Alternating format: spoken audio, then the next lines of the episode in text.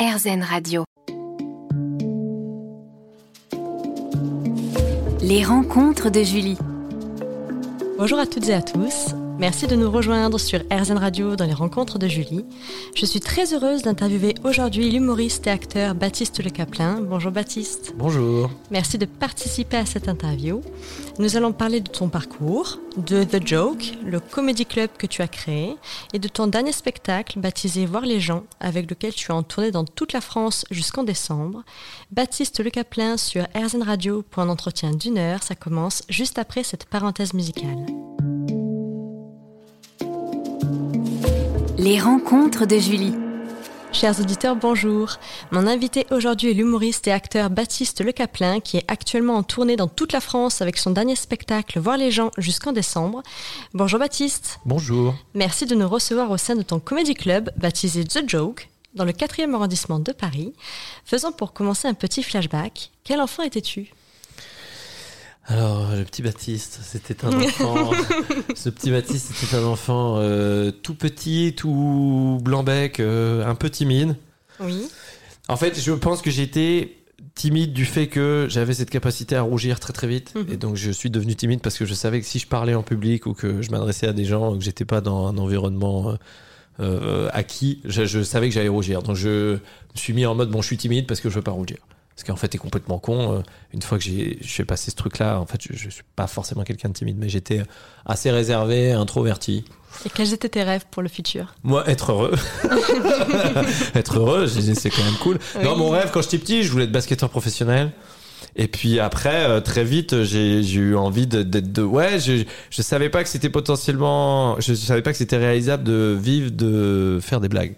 Parce que Oui. j'ai grandi dans un village, il n'y avait pas de théâtre, Mhm. donc je savais pas qu'on pouvait faire du théâtre, mais j'avais très envie de faire euh, des blagues.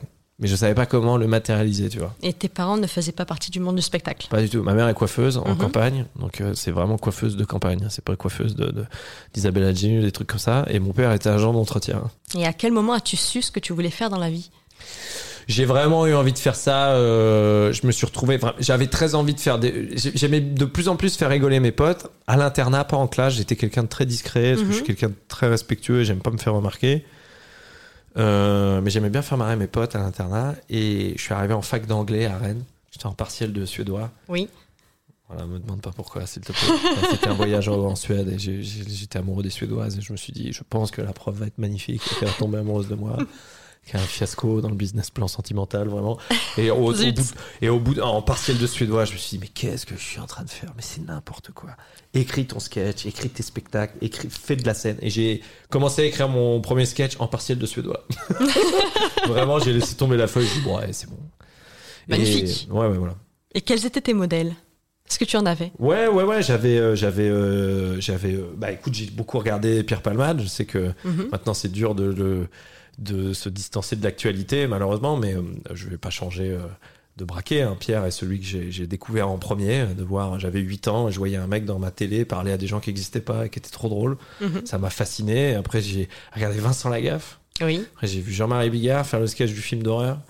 Et après, j'ai suivi plein d'humoristes. Je pense que celui que j'ai regardé le plus euh, euh, en long, en large, en travers, ça devait être Franck Dubosc. Je connaissais vraiment par cœur son premier spectacle pour toi public que j'ai commencé à jouer. D'ailleurs, c'est le premier sketch que j'ai joué en, en colo. Quand j'étais animateur, je jouais le sketch de Sandy, euh, Sandy comme 110 kilos. Je le connaissais par cœur ce sketch. Donc voilà, c'était mes premiers modèles, Florence Foresti. Puis après, j'en ai eu plein. J'ai eu Courte Manche, euh, Jim Carrey, Robin Williams. D'accord. voilà. Et comment es-tu devenu humoriste? Donc tu parlais du fait que tu étais animateur Ouais. dans, un- dans une colo. Ouais, exactement. Mhm. Ensuite, que s'est-il passé? Eh ben, comme j'avais arrêté la fac et qu'il fallait que je trouve un travail, je suis Mhm. devenu animateur en club, tu vois. Oui. Et donc j'ai gagné ma vie comme ça. J'étais animateur en club et j'avais le cabaret une fois par semaine qui me maintenait en vie. Et, et après, quand j'ai eu envie vraiment d'écrire mon spectacle, je suis monté à Paris. euh, J'ai pris un appartement à Porte de Clichy qui appartenait à mon parrain. Donc je payais 500 euros de loyer par mois, c'était rien. Et j'étais animateur à la ville de Levallois-Perret. Mhm. Et j'allais chercher les enfants le matin à l'école, je les surveillais à la cantine, je revenais le soir, et puis euh, la journée j'écrivais. J'écrivais même pendant que je les gardais, ce qui est pas bien. Mais euh, et après, quand j'ai eu beaucoup de blagues et que j'ai, je commençais à avoir un spectacle euh, sur le papier, euh, Mhm. je me suis lancé le 2 janvier 2008. J'ai loué une salle avec mon metteur en scène et mon manager qui l'est toujours aujourd'hui, Aslem Spida, avec qui on a ouvert ce lieu. Oui. Et le 2 janvier 2008, on a fait notre première euh, à 21h45 devant 14 personnes. Et quel a été le premier sketch que tu as écrit? Alors, que j'ai joué ou le premier sketch que j'ai écrit vraiment? Le premier sketch que j'ai écrit vraiment, il est vraiment nul. Hein. Ça s'appelait. Oh là là. Euh, donc j'ai parlé du baccalauréat que Oui. j'avais passé. J'avais appelé ça le bac à aléa. oh, c'est nul. Et la première blague, c'était j'ai appris tellement, pour le bac d'histoire géo, j'ai appris tellement de dates qu'à la fin, je chiais des fruits. C'est la première blague qui était vraiment nulle. Et j'ai eu des applaudissements sur cette blague. Je te remercie Baptiste. On se Merci retrouve dans un instant sur RZN Radio. Les rencontres de Julie. Mon invité aujourd'hui est l'humoriste et acteur Baptiste Le Caplin et on parle de ses débuts. Baptiste, c'est au théâtre Le Bout qu'a lieu la première représentation de ton premier spectacle Baptiste se tape l'affiche, en partie autobiographique et mise en scène par Aslem Smida en janvier 2008, C'est ça. que tu remplis immédiatement à guichet fermé pendant 18 mois. Tu remplis 9 Bataclan à Paris en février 2012 avant d'enchaîner avec une tournée nationale jusqu'en décembre 2014. Peux-tu nous parler de tes débuts sur scène? Bah, c'était ouais, le 2 janvier 2008, euh, 14 personnes dans la salle. Mhm. Un truc euh, fou, quoi. Je suis dans, dans la loge, je suis en stress. euh, dire ça y est, c'est le premier. euh, J'avais des potes euh, encore dans la salle, je me souviens. euh, et euh, je me rentre sur scène, je me revois en t-shirt blanc. C'est vraiment une connerie monumentale. Faut jamais jouer avec un t-shirt blanc parce que les lumières euh, prennent la couleur de ton t-shirt, donc ça attire l'œil. C'est une catastrophe. C'est pour ça qu'il faut jouer en noir. Mais un truc de. euh, oh, je me jette dans le vide, je joue et je suis rentré chez moi le soir. J'étais trop heureux, quoi. Je suis rentré en métro à Porte de Clichy et je Mhm. me dis, oh, mais c'est génial, quoi. Ah C'est oui. génial. Et j'ai un petit truc d'un de. Je me fais des pâtes tout seul. Et je mange mes pâtes. Et je me dis. Ah oui, tiens, un côté un peu. euh, la redescente. euh, je ah oui, la redescente d'adrénaline est quand même intéressante. Mais j'avais ma mère au téléphone et j'étais contente. Je dis, ah bah c'est cool, j'ai joué. euh, bah je rejoue dans une semaine. Je sais Mhm. pas combien je vais avoir de personnes. Oui. Mais j'avais un truc chez moi dans mon appart de Clichy. euh, trop content, quoi. Et après, je me souviens, je crois que j'ai maté les épisodes de Friends. Avec la banane, j'étais trop content, quoi. J'étais trop content. Ah, c'est beau, c'est beau. Et quel effet ça fait cet engouement à tes débuts?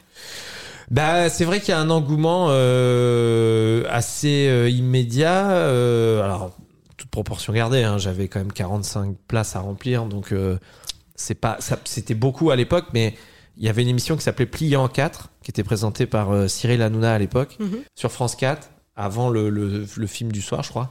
Et ça a très très bien marché. Oui, Et très très vite, ma salle était remplie. Et on refusait des gens et des gens étaient assis dans les marches et tout. Donc euh, il y a eu un bouche à oreille immédiat euh, euh, qui était vraiment super. Donc j'ai pas connu le... la deuxième représentation. J'avais sept personnes dans la salle, euh, huit personnes dans la salle. J'en connaissais sept. Oui. Donc j'ai passé toute la soirée à me dire qui est cette personne que je ne connais pas? Et après il y a eu une représentation un peu dure. La troisième était dure, mais après c'est parti. Mais j'ai jamais galéré en fait. J'ai jamais galéré parce que j'étais tellement content de le faire. Oui. J'ai tellement attendu avant de jouer mon spectacle, j'ai attendu 5 ans que j'ai- j'ai que kiffé en fait. Et euh, l'engouement qu'il y a eu derrière, le bon bouche à oreille et le ah mais il y a un nouveau mec dans le Mhm. métier, les producteurs qui viennent et j'ai passé un an et un mois dans cette salle où avec mon manager on était content, on était en autoprod et, et au bout seulement d'un an et un mois j'ai accepté d'être produit par Christophe Meillan Oui. qui m'a amené au théâtre du Temple cinq fois par semaine. Mhm. Il y avait que du kiff, il y avait que de l'insouciance, il y avait que de euh, et surtout le vraiment le moment où je suis trop content, c'est quand je passe à trois fois par semaine et je- on est plein Oui. et je me dis bah j'arrête de d'être animateur, Mhm. je fais que ça. Oui. Et là c'est un peu kiffant. Je me souviens d'aller dans sûr. le bureau du responsable d'animation de Levallois et je dis bah voilà, euh, il s'appelait Robin et je dis bah il me dit j'ai appris que tu voulais arrêter de faire humoriste. Je dis bah ouais, mais bah je te souhaite bon courage. euh, Ça a l'air excitant, euh, je te souhaite bon courage. Et je me souviens c'est euh, je me revois sortir dire bah ça y est, le monde professionnel euh, j'espère c'est terminé pour moi et je T'as Ah, trouvé je- ta voix. bah ouais, je rentrais chez Mm. moi, je dis bah ça y est, maintenant je suis comique. Ouais.